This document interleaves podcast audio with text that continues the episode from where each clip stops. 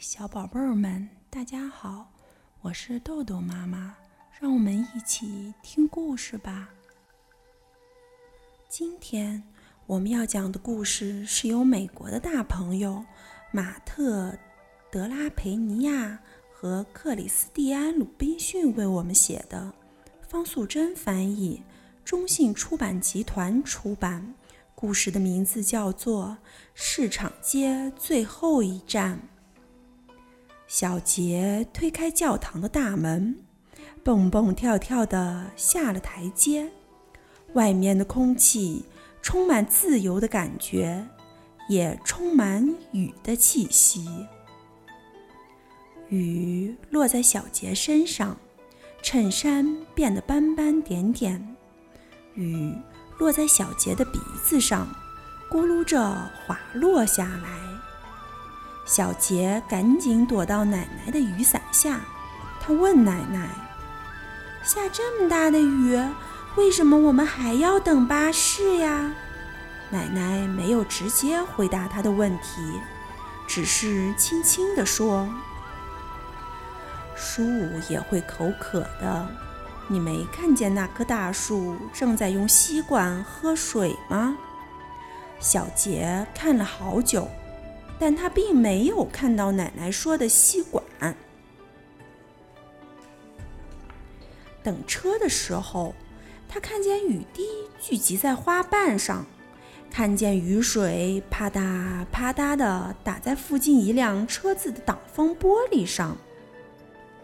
小杰的朋友科尔比爬进了那辆车，转头对小杰挥了挥手，然后就和他的爸爸开车走了。小杰问：“奶奶，为什么我们家没有车？”“宝贝，我们为什么需要车呢？我们已经有一辆会喷火的巴士了，还有丹尼斯老先生。”他总是为你表演好玩的魔术。这时，巴士嘎吱一声停在他们面前，好像一位年迈的老人。他叹着气松垮下来，晃晃悠悠甩开了门。咦，这是什么呢？丹尼斯先生一边问，一边从小杰的耳朵后变出一枚硬币。把它放在小杰的手心上，奶奶哈哈大笑起来，推着小杰走了进去。他们坐在右排最前面的位置，前面的一位男士正在调试他的琴弦，一位戴着头巾的老婆婆手里抱着一只装了蝴蝶的罐子。奶奶热情地跟每个人打招呼，微笑着说：“下午好。”他让小杰也跟着这样做。巴士缓缓地向前开动，走走停停。奶奶一边织毛衣，一边哼着歌。小杰问奶奶：“为什么我们总是做完礼拜就要去那里？”米格尔和科尔比都不用去。奶奶说：“我真替他们遗憾，他们都没有机会见到波波和太阳镜先生。对了，我还听说特里克西买了一顶新帽子呢。”小杰却望着窗外，觉得很不开心。他看着两旁的车子呼啸而过。一群男孩子骑着自行车在路边跳上跳下。一位先生牵着一只斑点狗，摸索着上了车。小杰把位子让给了他。奶奶，为什么那个人看不见呢？宝贝，你知道什么叫看见吗？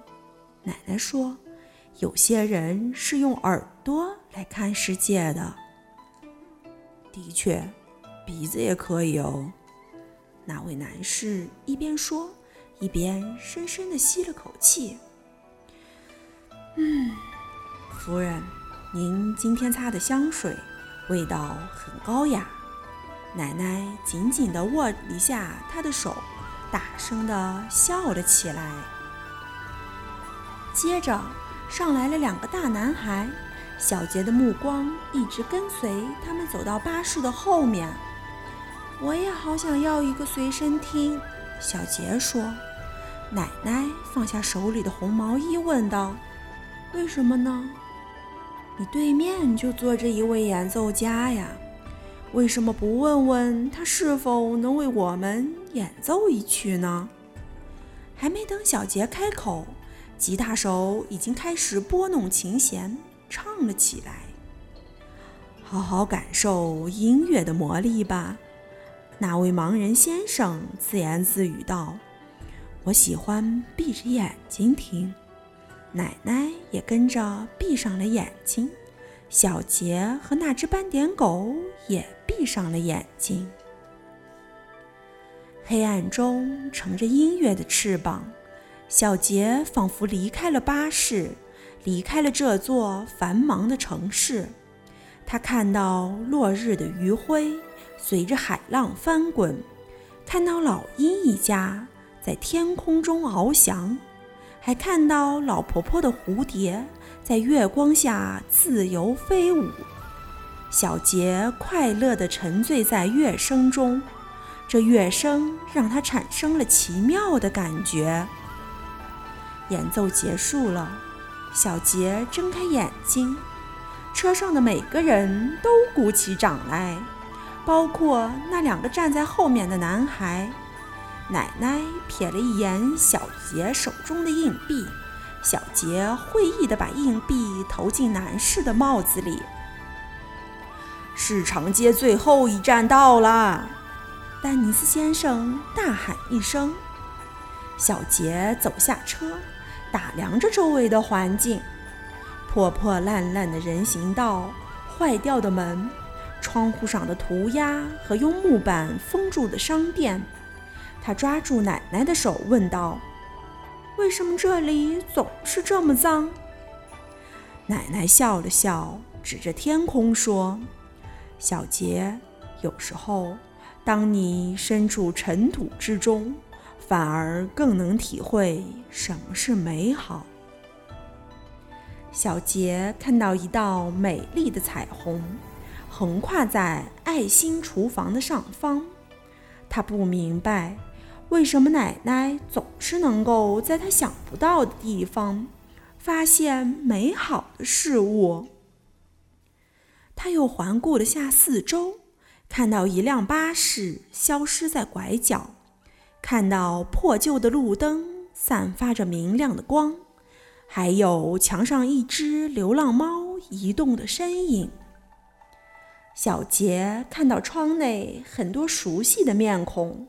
小杰说：“奶奶，我很高兴我们又来到这里。”小杰以为奶奶会哈哈大笑，但是他没有。他拍拍拍小杰的头，说：“我也很高兴。”小杰，开始帮忙吧。好了，今天的故事就讲到这儿吧。小朋友们，别忘了让爸爸妈妈关注我们哦！一本一景一世界，拜拜。